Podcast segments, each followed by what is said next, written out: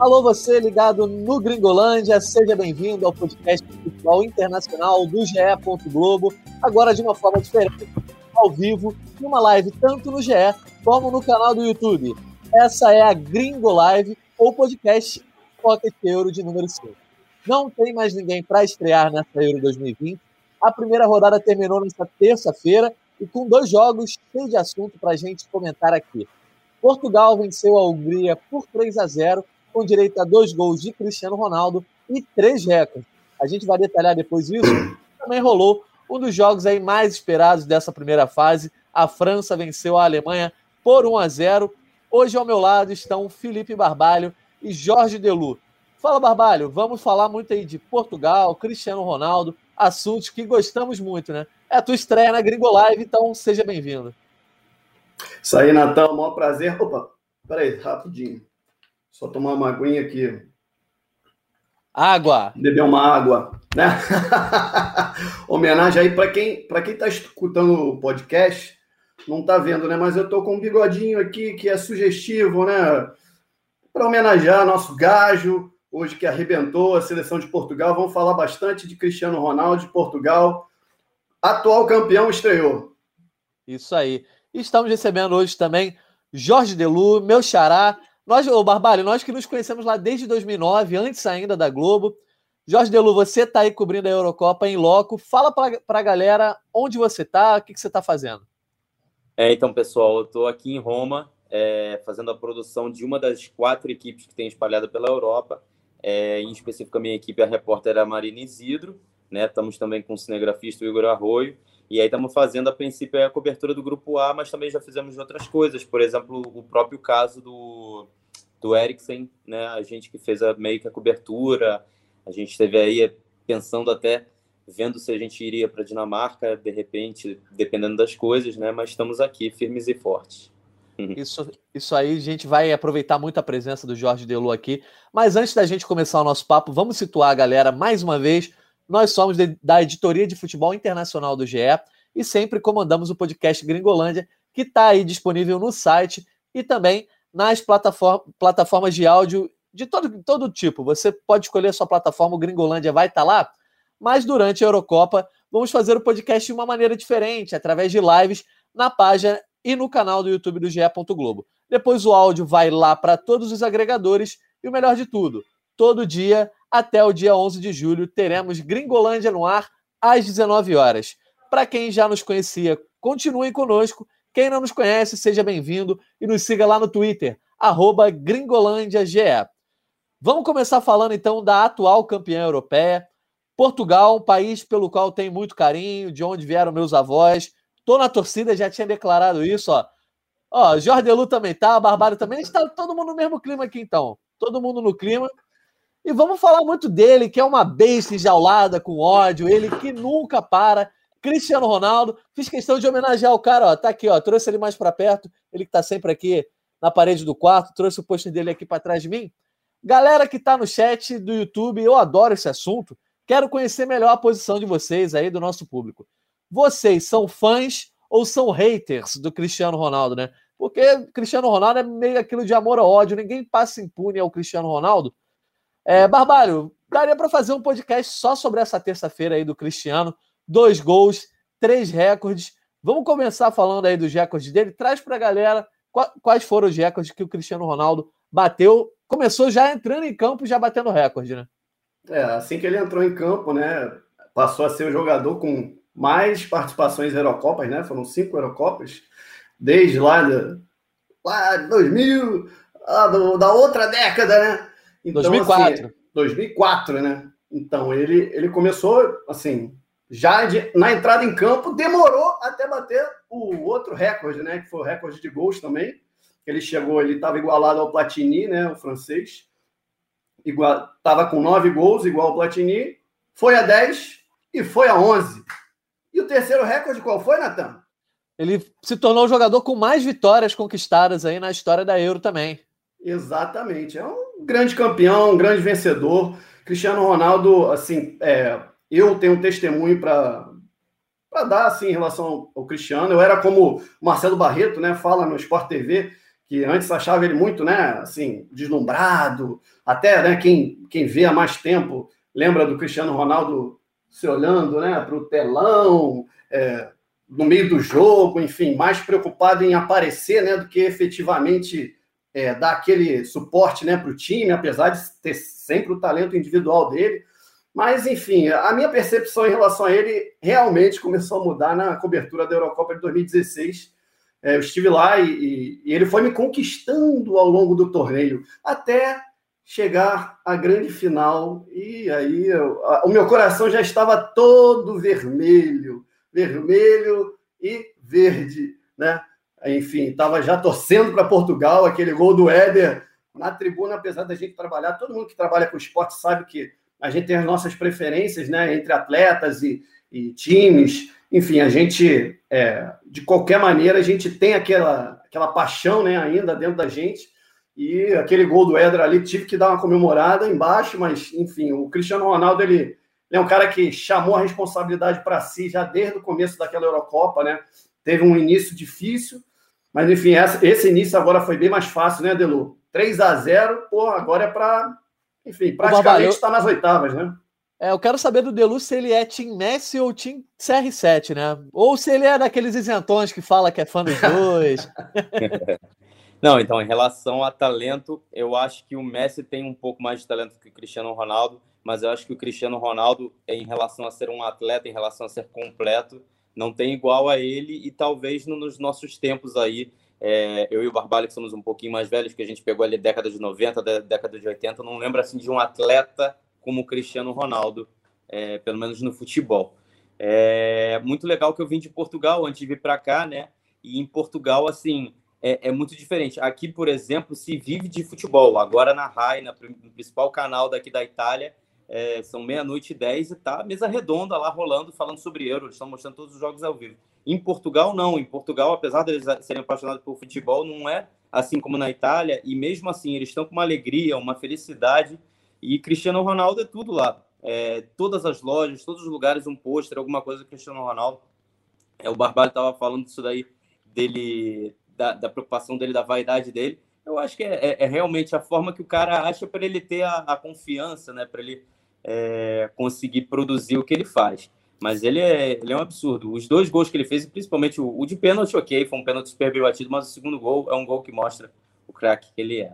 Mostra a classe. Vamos saber a opinião da galera, então, sobre o Cristiano Ronaldo, que está em alta aí. O que, que a galera tá falando lá? O nosso diretor Rafael Barros botando aí na tela Alisson Sampaio, CR7 melhor de todos os tempos, que vem ao bicampeonato da Eurocopa. Esse é que nem eu, é fãzão do Cristiano Ronaldo, mais uma vez reiterando aqui, ó. Sou tão fã do cara que tenho ele aqui no quarto, ó.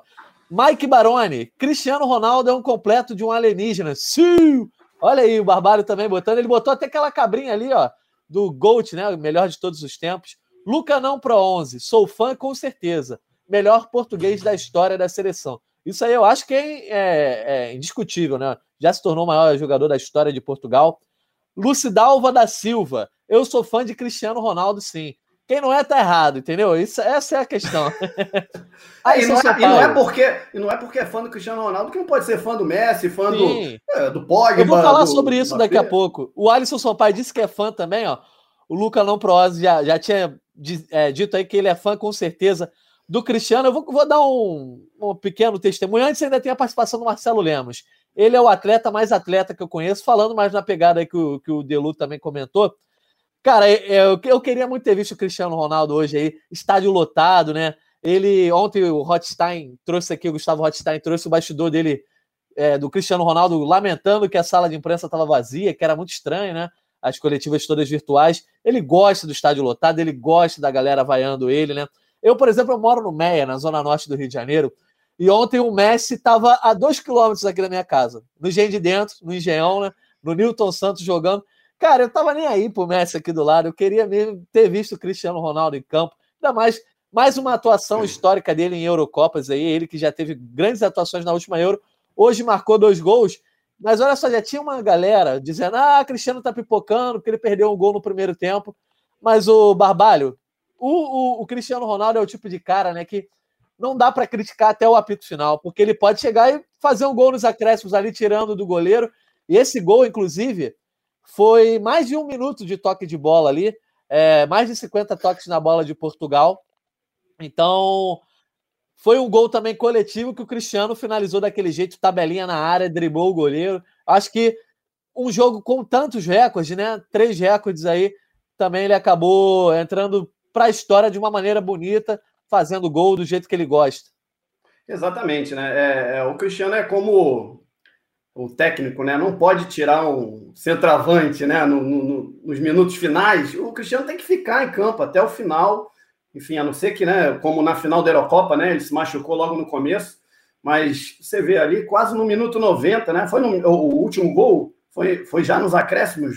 Enfim, já, foi, já foi, no, foi, foi já 46 para os 47. Então, toca, recebe, toca, recebe de novo do Rafa Silva, enfim, é, é, é para quem fala, ah, não, o Cristiano Ronaldo é mais força do que habilidade. Olha aí, o, o, gol, o terceiro gol de Portugal é a maior prova aí, ó. O cara pega, recebe, tabela, recebe na frente, corre é, para não ficar impedido justamente ali na linha do zagueiro, dá aquela atrasadinha, vem o goleiro, só dá um aquela limpadinha aí, toca para o fundo do gol. Não é um goleiro qualquer, né? O goleiro da, é, da Hungria, né? O Gulaxi é um bom goleiro. Enfim, e a Hungria também assim fez um jogo bem duro com Portugal, né? Tava vendo aqui as estatísticas ao fim do, do da primeira do, da primeira rodada, né? Enfim, a, a Hungria foi a seleção que mais é, teve dividida, né? Enfim, teve mais é, tackles também foi a seleção que precisou mais disso, né? Porque Portugal dominou de uma, de uma maneira o jogo, né? Teve lá algumas estocadas ali, mas Portugal dominou de um, de um jeito que realmente aí no fim foi um, dois, três. Pois é. Orelo, eu vou te chamar agora porque a gente esquece às vezes que o Cristiano Ronaldo tem 35 anos e muita gente cobra a participação dele no jogo, mais ou menos como o Messi faz, né? De estar com a bola o tempo todo. Primeiro que o Cristiano Ronaldo é, nunca teve esse estilo, pelo menos não depois que ele foi para o Real Madrid. Mas segundo que ele é um cara que já está mais velho e ele está ali justamente para fazer essa diferença de chamar a marcação, resolver às vezes nas poucas chances que tem. Ele foi artilheiro do campeonato italiano desse jeito e pode ser o artilheiro da Euro também, mesmo é, aparecendo pouco, já fez dois gols, já é o artilheiro aí junto com o Lukaku e com o Chique. Cristiano Ronaldo é impressionante, como assim, ele é um desses jogadores que a, a idade vai passando e ele vai ficando mais experiente, ele vai transformando a forma dele de jogar. É, me atenta muito, ele fez isso também no, no campeonato italiano, como tem crescido cada vez mais a liderança dele. A gente já tinha visto isso na Euro 2016, o Barbalho fala até um pouquinho disso, e acho que agora a gente vê claramente isso em campo, de como ele orienta os jogadores, de como ele tem é, todo esse olhar, e como ele né, ele aproveita assim, ele é um jogador de 35 anos que não parece ter 35 anos fisicamente e tudo mais, mas mesmo assim ele pega todas essas características novas e ele consegue inventar uma de jogar. Né? Então, vamos dizer aí, é, ele é um jogador que muito mais o futebol dele, por exemplo. Pois é, mas ele também teve dificuldade porque a Hungria né, deu mais trabalho do que se pensava, pelo menos na minha opinião. Né? Acho que a Hungria mostrou uma boa força defensiva, mesmo sem o Zoboslai, que é é era o grande astro da seleção, é, acabou cortado por um problema físico, mas deu mais trabalho, só que o Fernando Santos também não passa a menor confiança, né, Barbalho? Olha, é, eu gosto do Fernando Santos. Apesar da. Olha é, isso. a personalidade dele, é, foi um dos técnicos que eu mais gostei de participar de coletiva até hoje. É, e até na, na, final teve a última pergunta da, da coletiva da final da, de 2016 eu fiz e ele, ele, ele cita poema, enfim, ele é um cara que parece né, muito mal-humorado, mas é para quem não conhece o jeito é, português de ser, né, muitas vezes. E, e para armar o time, enfim, hoje ele meteu ali o Danilo, o William Carvalho para dar aquele, aquela consistência defensiva né, na, em Portugal, com o Rubem Dias e o Pepe, que realmente o Pepe, como na, na Euro passada, como ainda está jogando o Pepe. Né? O Pepe é um cara que realmente ele, ele domina ali a área e, enfim, todos os as divididas, né? Ele chega muito bem. Tinha lá o centroavante, agora me esqueci o nome do centroavante da Hungria, aquele grandão enorme. Era, era tinha, tinha um xará, era o. Agora não me vamos lembrar o nome, eu vou pegar. É Sly e o Sly. O, o Luiz Carlos Júnior ficou até brincando com essa, narra, brincando com essa narração. Exatamente. Eu, eu até anotei aqui o nome dele: Zalai. Zalai, exatamente. Isso. O sujeito é forte para Dedéu. Assim, eu acho que depois a gente vai fazer no site uma, uma enquete sobre quem é o mais parrudo da, dessa Euro, né? Tem o Juba também, né? Ele perto do. Eu, Teve uma hora que pegou um take ali, que ele estava é, discutindo com o Rubem Dias. O Rubem Dias é grande e é forte. E o Rubem Dias parecia magrinho, assim, perto dele, mais ou menos. Ele é muito forte, né? Então, assim, eu acho que o Fernando Santos, ele realmente, ele pode ser um cara que, que as pessoas olham e falam, pô, o cara é muito defensivo, pragmático, um técnico meio à moda antiga, né? Que faz ali um feijão com arroz mas, enfim, se você for analisar o jogo também, a mudança que ele fez, né? É, botou o Rafa Silva e o cara deu as duas assistências do, do gol é, e sofreu um pênalti. Pô. Famoso técnico estrela, né? Na final da Euro também, é. ele bota o Éder. Mas eu, eu, acho que o maior trunfo dele, o maior mérito dele é ser amado pelo elenco, porque Exatamente. ele, por exemplo, não botou o João Félix. Eu, eu achei que, em termos de substituições, leitura de jogo, Barbalho, ele, ele me pareceu um técnico de um time aí, famoso brasileiro, que me, me dá uma irritada às vezes. Também me irrita. Pois é. Barbalho, para fechar então aí, ó, é, questão do futuro de Portugal na competição. Começa o grupo da morte com três pontos, né? No, já, já fez a pontuação que garantiu a classificação em 2016. Portugal passou com três pontos apenas, três empates, foi uma das melhores terceiras colocadas, né? E dessa vez já tem três pontos aí tudo indica que pode pontuar pelo menos em algum dos dois jogos aí mais difíceis do grupo. E eu queria saber qual a tua opinião com relação à situação de Portugal nesse grupo. E aí depois, se der, a gente roda aí o hot time. Pode falar, Barbalho. É, assim, em relação a Portugal, teve até um, um dos nossos, uma das nossas edições anteriores, é, que não sei nem se foi a pré também que eu participei, a pré-euro, que é, se falou, e, e, você também tem falado muito, né? Que ah, nesse grupo da morte, é, pô, passam três, né, por, por grupo, enfim, o, o, dos dois primeiros e os quatro melhores terceiros. Então, pois é, dos 24, aí... dos 24 são 16 que passam, né, Barbara? Então, dois é. terços do, do, dos times avançam. Justamente. Então, mas assim, esse grupo tem a pegadinha da Hungria, porque a Hungria, se, se a Hungria rouba ponto de alguém, esse alguém pode ficar até com um ponto. Vamos imaginar a Alemanha que perdeu hoje. Joga com a Hungria, empata. E, e França ali troca pontos com Portugal, Portugal ganha da Alemanha, a Alemanha fica com um ponto. Então, assim, o terceiro lugar desse grupo também pode ficar mal. Pode ficar mal e não passar. Então, assim, devagar. Em relação a Portugal, eu acho que Portugal passa. Essa primeira vitória deu muita confiança, né? Enfim, é o atual campeão. Claro, vai pegar agora a Alemanha em casa, né? É, a Alemanha joga em Munique na próxima rodada com, com Portugal. Se você puder me confirmar o dia, é, quinta-feira que vem? Não, quinta-feira é muito cedo, né? Quinta é depois da manhã. Já Quando é que é o dia 19. Dia 19. Dia 19, que dia é o famoso sexta-feira que vem. Exato, não é? Então, sexta-feira que vem. Sextou de alto nível. Olha não, aí. na verdade, 19, 19 é sábado. 19 não, é, é sábado. 19 é sábado. Foi dia dos é namorados, né? Eu, eu tirei 12 mais 7. Dia é... 20, tanto que é o dia do jogo aqui. Exatamente. Sábado, então, vamos só ouvir, então, antes do Delu dar a sua, seu palpite final aí sobre Portugal 3, Hungria 0. Vamos trazer o Gustavo Rothstein, a participação dele direto lá de Budapeste. Fala aí, galera do Gringolândia. Tô aqui, ó, estádio Puskas, Puskas Arena de fundo, onde hoje Cristiano Ronaldo fez história mais uma vez, não se cansa de fazer história. Passou a ser o jogador, o único jogador a disputar cinco Eurocopas e passou também a ser o artilheiro da história da competição, o maior artilheiro, agora com 11 gols, dois a mais do que o Platini.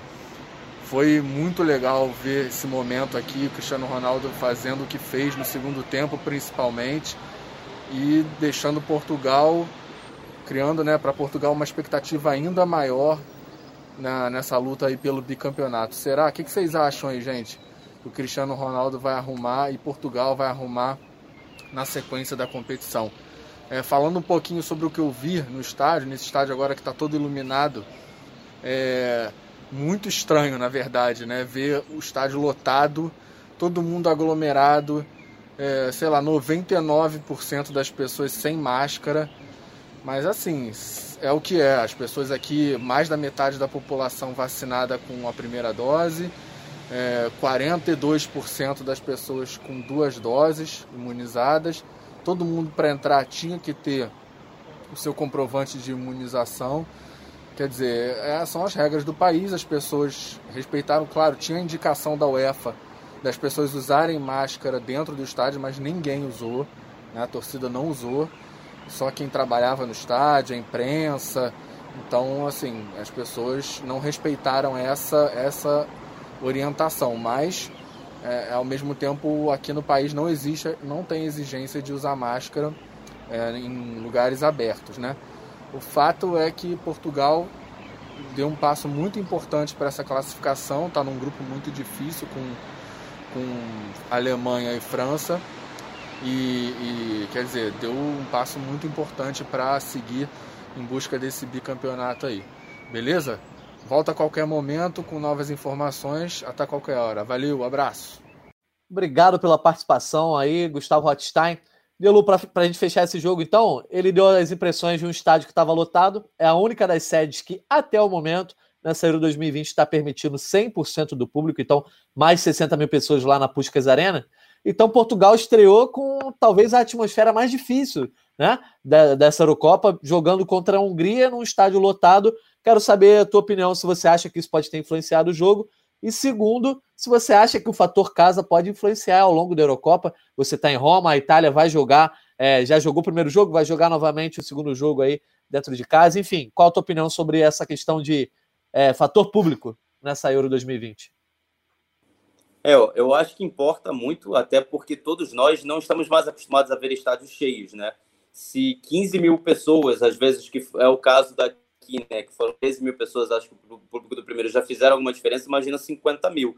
É, hoje foi curioso que eu fui no treino da Suíça, né, que daqui a pouquinho a gente vai falar um pouquinho mais, é, mas só para pensar um pouquinho, eu estava falando com o assessor oficial da Suíça e ele estava falando que o grande problema da Suíça não é nem que ela empatou por um a um com Gales. É que ela agora ela vai ter dois jogos que ela considera fora de casa. Um agora contra a Itália, que ela vai jogar justamente aqui, e o outro em Baku, no Azerbaijão.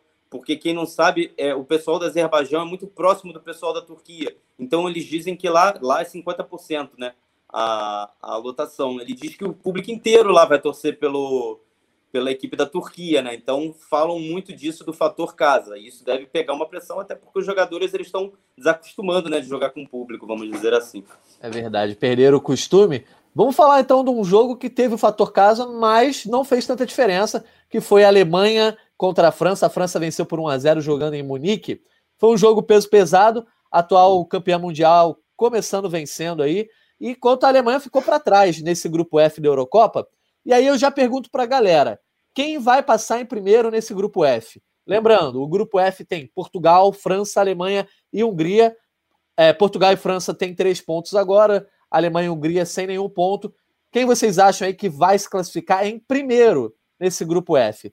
Bom, o jogo teve esse peso todo, lances legais, né? É, dois, um gol, golaço do Mbappé que não valeu, enfim, mas também eu acho que ficou devendo em alguns momentos, né, Barbalho? A gente viu, eu acho que mais intensidade do que qualidade, né?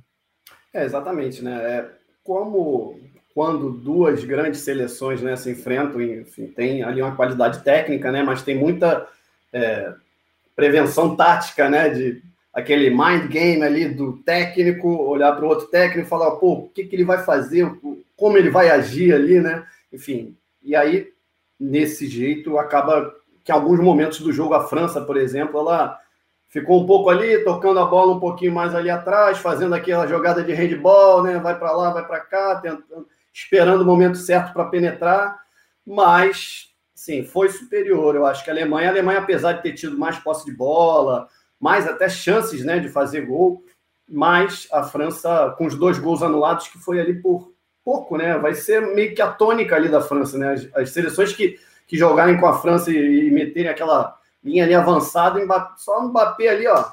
Se, se entrar no momento certo, no tempo certo, vão tomar muito mais gols do que hoje que a Alemanha tomou, né?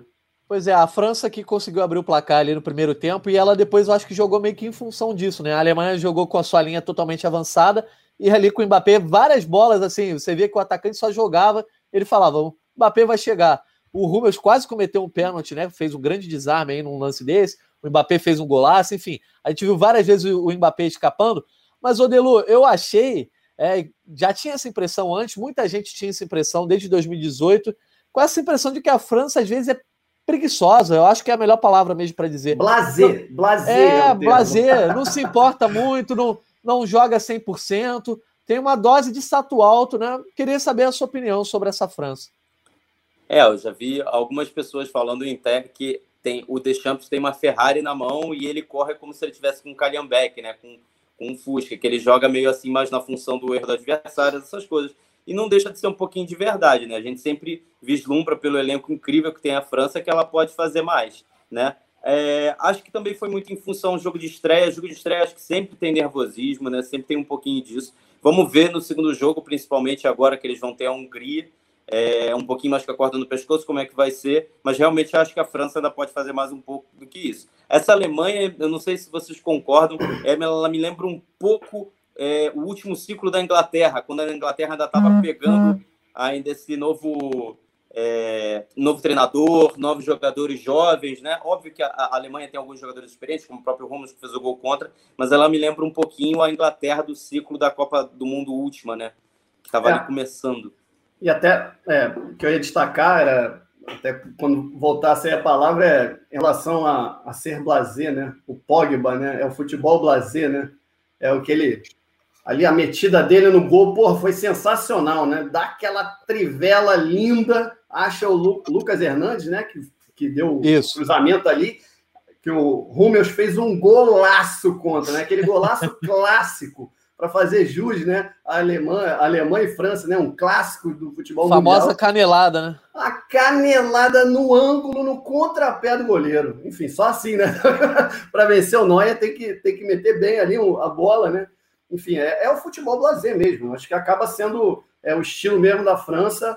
Tem a intensidade, a velocidade com o Mbappé, né? Se eles metem a, uma marcha ali, terceira, quarta, quinta, vão embora, né? Imagina a troca de passe ali, Griezmann, é, Mbappé, Benzema, que porra, faz aquele pivô de um jeito maravilhoso hoje, né? Que toda hora ele pegava ali no próprio gol mesmo, né? Ele recebe, toca de novo no Pogba, o Pogba, pum, acha o lateral lá, na, lá invertido, né? Então, assim, a França tem isso, né? Eu acho que quando o jogo exige mais, pode ser que ela também acelere um pouco mais, né? E o jogo de hoje era um clássico, mas não exigiu tanto. Claro, se defendeu muito bem, né? Quantas bolas foram cortadas ali dentro da área que a Alemanha chegou e o Kimpembe chegava em cima da hora, né? O Varane. Enfim, de alguma maneira, eu acho que a França também, quando tiver que intensificar mais, eu acho que ela vai intensificar um pouco mais quando jogar, por exemplo, com Portugal, né? Que vai também tentar dominar um pouco mais o jogo.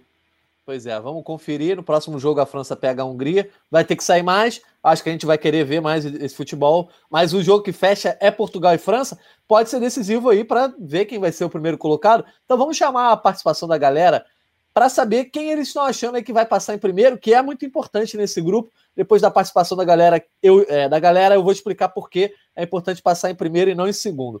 Pode plugar a participação aí.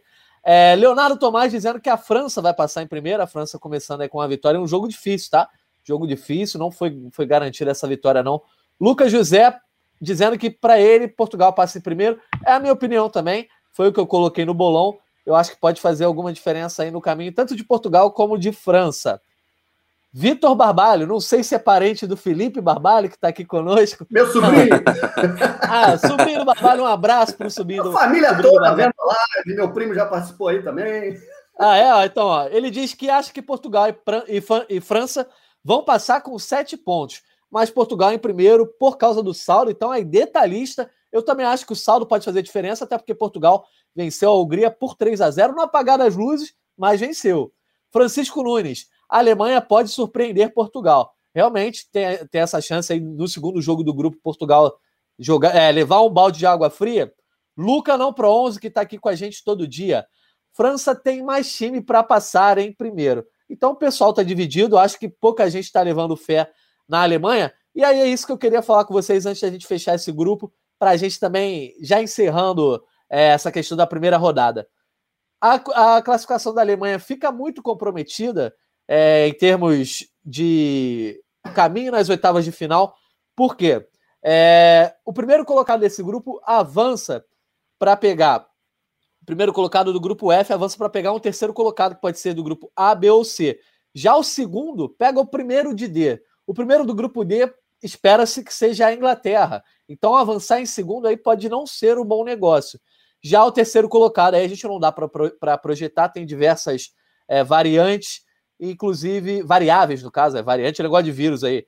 Variável, várias variáveis aí que a gente não sabe, mas é, de repente a Alemanha pode ter o seu caminho facilitado ou dificultado depois dessa derrota. O que, que vocês acham aí do futuro da Alemanha no grupo e na Euro 2020?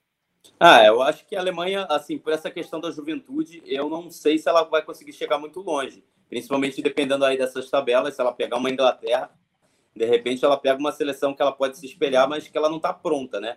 É, vamos ver, também é final de ciclo, o Love é, conhece muito, né? Love, não sei como é que vocês falam. É, à vontade. Porque aqui, inclusive, não, é porque aqui, inclusive, a gente vai nessas zonas mistas, nessas coisas, a gente vê jornalistas de tudo quanto é, é canto e cada um fala de, do seu jeito, né? É que nem como italiano fala o nome de cada jogador estrangeiro. Mas, enfim, acho que depende muito. Ele é um cara que conhece muito o elenco e o futebol alemão, mas eu não sei se, seleção, se essa seleção está tão pronta assim, né? Essa é a grande questão. É, eu, eu, eu acho que a Alemanha é, é aquilo que eu falo sempre da Itália. Todo torneio, eu falo da Itália, não se pode desprezar por mais que tenha começado aí com uma derrota, é, vai enfrentar Portugal. Eu, se fosse o, o Love, Love eu, eu partia para um empate com Portugal. Aí chegava contra a Hungria ali, fazia uma vitória que é o mais, o mais esperado, né? Da Alemanha ganhar da Hungria. E, e aí, no caso, enfim. Não, mas agora, antes é não, é França e Hungria antes, né? É, França e Hungria. Isso, é, não, é, tá certo. É, é, França e Hungria. Já estou embolando tudo aqui. Mas, enfim, eu, eu partiria para o empate com Portugal para decidir com a Hungria. E aí, assim, segunda fase contra a Inglaterra. A Inglaterra também, eu acho que tem um time, apesar de uma superioridade técnica e Jorge Natan ter apostado na Inglaterra, assim como no Chelsea, na Champions, vão atrás desse cara aí, ó, desse cara aqui, ó. Não bota pressão, não. Eu acho que também tem condições, é clássico, né? Pegar a Inglaterra e depois aí pega no Breu, ó, cara. Pega no Breu, vai, vai, vai.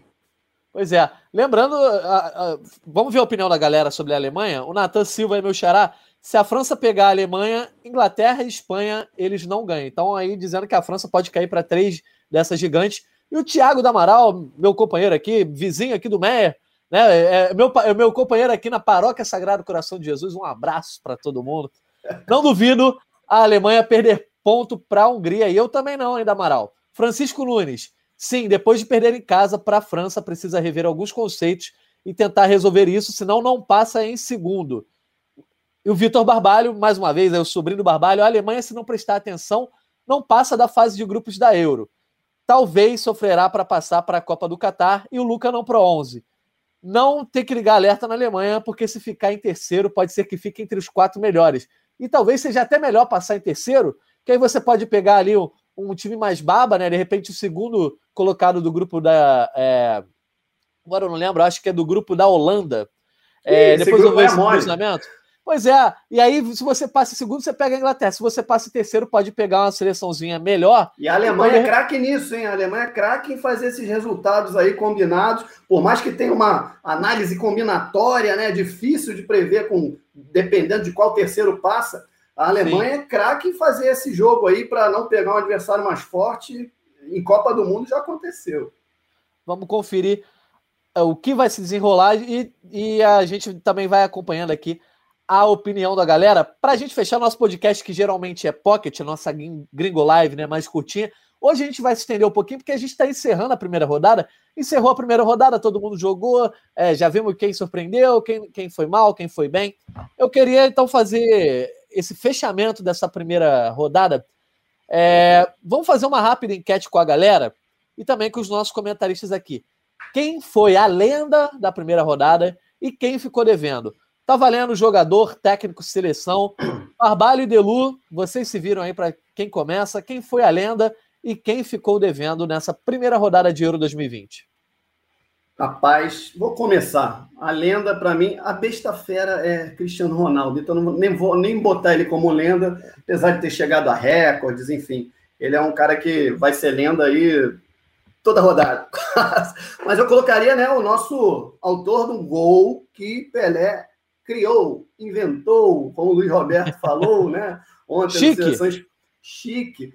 O Luiz Roberto bem definiu, né? Ontem no, no Seleção Sport TV, é, aquele golaço dele que fez no meio de campo, né? Enfim, é, um, é o gol que a República Tcheca fez, né? Que não sei se nem uh, tantos programas esportivos que a gente vê ao longo do dia, redação, seleção, alguns a gente perde porque está trabalhando, né? Trabalhando bastante nessa Eurocopa mas nem sei se alguém é, chegou a lembrar disso, né? Foi é, da República Tcheca, né? E aquele gol do, que o Pelé não fez foi justamente contra Tchecoslováquia, né? Antiga Tchecoslováquia que se dividiu depois de República Tcheca em Eslováquia. Assim, ele é, é, é, é o, que, o que as pessoas mais vão lembrar dessa primeira rodada. Eu acho que é esse gol aí do meio de campo. E, claro, o susto que teve com o Eriksen, né? Que também vai ficar. E aí, como essa Eurocopa é tão intensa, aí eu vou falar no meu recado final sobre essa Eurocopa, como está sendo, né? Acompanhar. Assim, ó, é, daqui a, a, uma semana, isso tudo que aconteceu com o Eriksen vai parecer que aconteceu há três meses atrás, de tanta coisa que acontece todo dia. E a é decepção, verdade. né? A decepção, né? Tem que falar decepção, né? Enfim. Por favor. Decepção, mais ou menos, para mim, porque também eu sou que nem você. Ontem o Marcos Felipe é, te deu uma pressionada em relação à Espanha, mas é também o futebol da Espanha também, ó, não gosta. Ah, claro, não é aquele tic-tac, né, que foi bi-europeu, que foi campeão do mundo, aí tinha Iniesta, Xavi, enfim, tinham tantos craques, né? Mas é, essa seleção aí, do jeito que jogou ontem, posse de bola, tocando, tent... é, a estatística no Sport TV no intervalo né, do jogo, um drible, tentou um drible durante o primeiro tempo inteiro, trocou 500 passes e tentou um drible brincadeira. Assim, não é um futebol que, que me agrada e também as, é, as pessoas, né?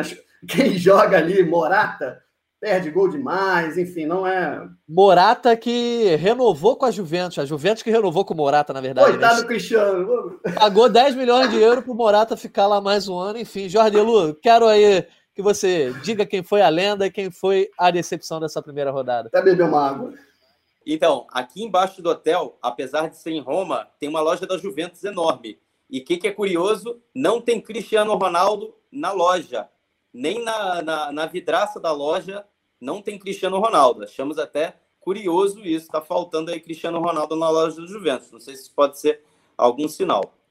Em relação à lenda, para mim, é, o, os nomes que vocês falaram, eu só diria que o, o Lukaku aí é um nome que pode ainda surpreender, pode crescer e que foi muito bem já na primeira rodada, né? E decepção além da Espanha, eu coloco também a Polônia. Mal ou bem, a Polônia não se espera grande coisa, mas a Polônia pode estar praticamente eliminada se ela pegar agora a Espanha e perder, né? Porque ela perdeu um jogo, ela tem mal ou bem. A gente tem que pensar que ela tem o melhor jogador do mundo, eleito, né? Enfim, também posso dar aí como uma decepção. Boa, eu, eu vou de decepção com a Espanha também. E a lenda, né? Obviamente Cristiano Ronaldo, mas eu acho que só para frisar também a lenda dessa rodada, Christian Eriksen, o cara né, que praticamente estava morto dentro de campo, foi ressuscitado, já está postando fotinho, dando ok. É, o Delu que está lá na Itália sabe que lá na Itália estão até falando sobre a, como a Inter de Milão está esperando aí os exames para ver se vai dar para ele continuar a carreira ou não. Enfim, Thiago Damaral dizendo que a lenda foi o Kiaer, realmente também esse aí, man of the match, porque é, é, deu o primeiro socorro ali, entre aspas, para o Eriksen consolou a namorada, foi lá do. Enfim, foi. Entrou para a história. Fala aí, o, o Delu. Só, só frisar que o Renzo Macedo também colocou como lenda o que é e realmente entrou para a história. O que ele fez repercutiu tanto aqui, foi capa de jornal e tudo mais, que é, parece que a diretoria do Milan já combinou, o novo capitão do Milan vai ser o que é, né? De tanto que eles gostaram da atitude dele, liderança dele aí nessa, nessa situação.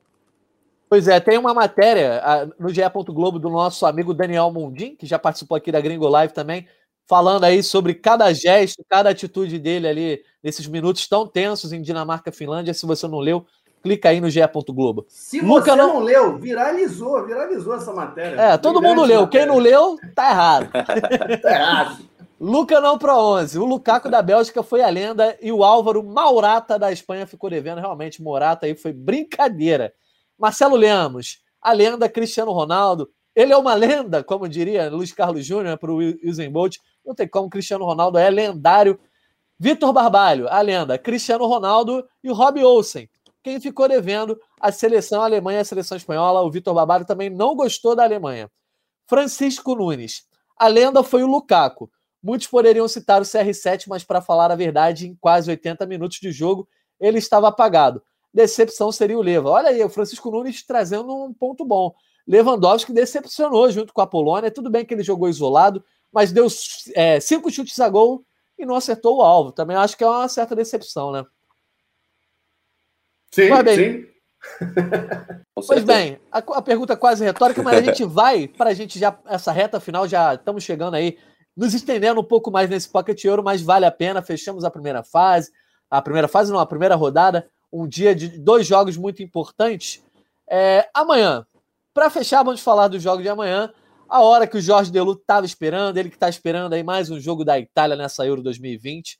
A gente vai ter um dia cheio de novo, três jogos. Lembrando que todas as partidas da Euro são transmitidas com exclusividade no Brasil pelo Sport TV, pela TV Globo e pelo GE. Essa de amanhã você confere ao vivo no Sport TV. Às 10 da manhã, ali, ó, você já dá aquela acordada, vai tomar um cafezinho vendo Finlândia e Rússia. Né? A Finlândia aí venceu a Dinamarca naquele jogo dramático. Turquia e País de Gales na hora do almoço, uma da tarde. E a Itália e a Suíça se enfrentando às quatro da tarde, na hora daquele cafezinho, né? Eu que sou gordinho, gosto de falar, combinar o jogo com a hora da refeição. Belu, Itália pode ser a primeira seleção a garantir a classificação para as oitavas de final só depende de si, a vitória já garante essa vaga e pode até mesmo assegurar a liderança, que pode ser muito importante nesse cruzamento. Conta pra gente aí o clima da seleção italiana de preparação. A, a seleção italiana que já vinha num otimismo ali, né? 28 jogos de invencibilidade, uma boa atuação, 3 a 0 na Turquia na estreia. Acho que a euforia só aumenta, né? É, aqui, assim, a seleção italiana está, na verdade, tentando conter euforia, porque acho que, pelo que eu estou ouvindo dos italianos, euforia igual a essa há muito tempo não tem. É, só para mostrar para vocês, aqui até biscoito está com o logo da Itália, tá tudo Olha. com o logo da Itália, brasão da Itália, restaurante com nome de sanduíche, é, nome de sanduíche com nome dos jogadores, porque assim a alegria está muito grande. Vale a gente ficar de olho também que o Rafael Tolói, o brasileiro, pode herdar aí a vaga de lateral direito que o Florenzi machucou e o Mantini acho que não se convenceu muito com a atuação do Di Lorenzo no primeiro jogo. Mas assim, é uma Itália ofensiva, uma Itália mais é, que pressiona, né? Não é o que a gente está acostumado da Itália, nem o que o pessoal está acostumado aqui. Então, estão gostando muito. Eu acho que a Itália tem sim tudo para ganhar da Suíça. Só vale lembrar: a Suíça tem três zagueiros, dois alas, ela vai jogar ali no esquema dela, e a Suíça, em confrontos é, contra seleções grandes recentemente, amistosos, jogos e tudo mais, ela já aprontou para cima da Espanha, ela já aprontou para cima da Alemanha. Então vale a gente ficar aí de olho se a Suíça consegue aprontar para cima da Itália. Mas se eu pudesse apostar, eu acho que a Itália vai ganhar de novo. Eu também estou achando. Eu, vamos saber do Barbalho. O Barbalho que já morou na Itália e também fala ali um arranho italiano. Barbalho, Tá difícil conter a euforia, inclusive, inclusive isso foi tema na coletiva hoje, né, do Mantini, né, ele tentando dar uma segurada na euforia, mas por outro lado o Bonucci já falou que é o melhor grupo que ele já trabalhou, nunca viu um espírito coletivo, quem sabe essa Itália pode fazer uma história, né? É, a Itália, assim, ela, até, até falar do seu biscoitinho aí, Fonzis, Fonzi foi um personagem do, do seriado Happy Days. Eu, eu, eu, via muito lá na década de 80, quando eu morei lá na Itália. Eu via muito, era um personagem que fazia muito sucesso. Meu irmão também gostava muito do Fonzi.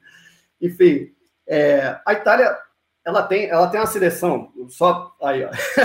Olha aí, Natan, daqui a pouco, é só hora, hein? Olha aí. Opa! É. Frisar aqui que a Itália foi a seleção que mais finalizou na primeira rodada. Eu levantei aqui a estatística aqui a estatística oficial da UEFA fez, finalizou 24 vezes no, no jogo, 8 no gol. Aqui chegou mais perto foi a Dinamarca, com 23, que ali né, martelou bastante contra a Finlândia e chegou perto.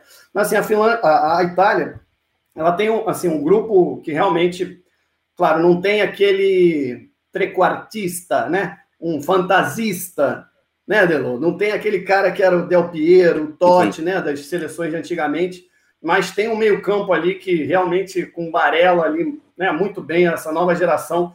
O Insigne, que é um cara que também, apesar da idade um pouco mais avançada também, né, é realmente o cara que aquele tapa ali que ele deu no, no terceiro gol, ele ensaiou durante o jogo inteiro, né, dando um tapa e mas, enfim, a Itália tem uma seleção acho, bem consistente, né? A zaga não precisa nem falar, goleiro muito bom, os laterais, pô, o, o nosso amigo da lateral direita do PSG, a cabe... Florenzi. Florenzi. Florenzi, Florenzi, que Florenzi. é um bom lateral.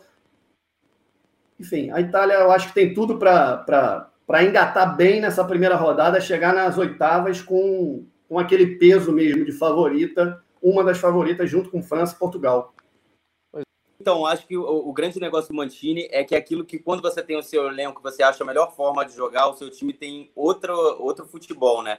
Descobriu que ele tem ali é, três volantes, três meio-campistas muito bem de organizar o jogo, né? Que ele tem dois laterais agudos, no caso o Florenzi não vai jogar, mas o Spinazzola foi até eleito pela, FIFA, pela FIFA, não, pela UEFA, o melhor jogador da, da primeira partida, e dois pontas que são muito é, agressivos, no caso o Berardi e o si e o Immobile que é matador. Então, assim, ele achou né, uma forma de um time jogar um, um, um, um, elenco e uma, uma união né, que realmente a gente sabe que hoje em dia no futebol é o que faz a diferença. É, vale dizer só, esse trio de ataque, uma coisa até que a gente está pensando aqui para o decorrer aqui para nossa cobertura, falar, o trio de ataque é todo do Sul. São dois napolitanos, que é o Insigne e o Immobile, e de Cariati, que é na, na Calábria, o Berardi, né? Essa seleção aí, todos os jogadores que nasceram no sul da Itália. Boa, Delu, isso aí. Jorge Delu, que é um fanzaço do futebol italiano, torcedor do Milan. Delu, muito obrigado pela tua participação. É, a gente está aqui sempre de braços abertos para novas, novas participações, tanto ao vivo quanto um videozinho aí que você queira mandar do clima da Eurocopa, seja em Roma, seja onde você estiver. Beleza, Delu? Muito obrigado. Beleza, amanhã vai ter vídeo. Podem aguardar. Show de bola, Delu, obrigado. Felipe Barbalho, você também seja sempre muito bem-vindo. Você que já é figurinha carimbada no podcast Gringolândia, seja bem-vindo à Gringo Live e até a próxima participação.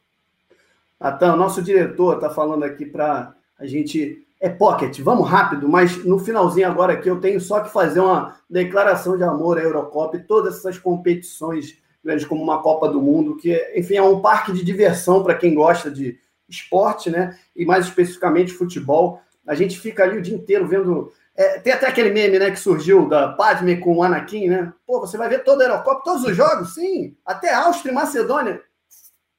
É, é, vamos ver tudo, vamos acompanhar tudo no GE, no Sport TV, na Globo, quando passar. Enfim, é, é um, um parque de diversões e, é, eu lembro muito de uma música aqui, ó, a, a torcida, uma das torcidas britânicas, não lembro agora, na última Copa, acho que foi a galesa que cantava muito isso.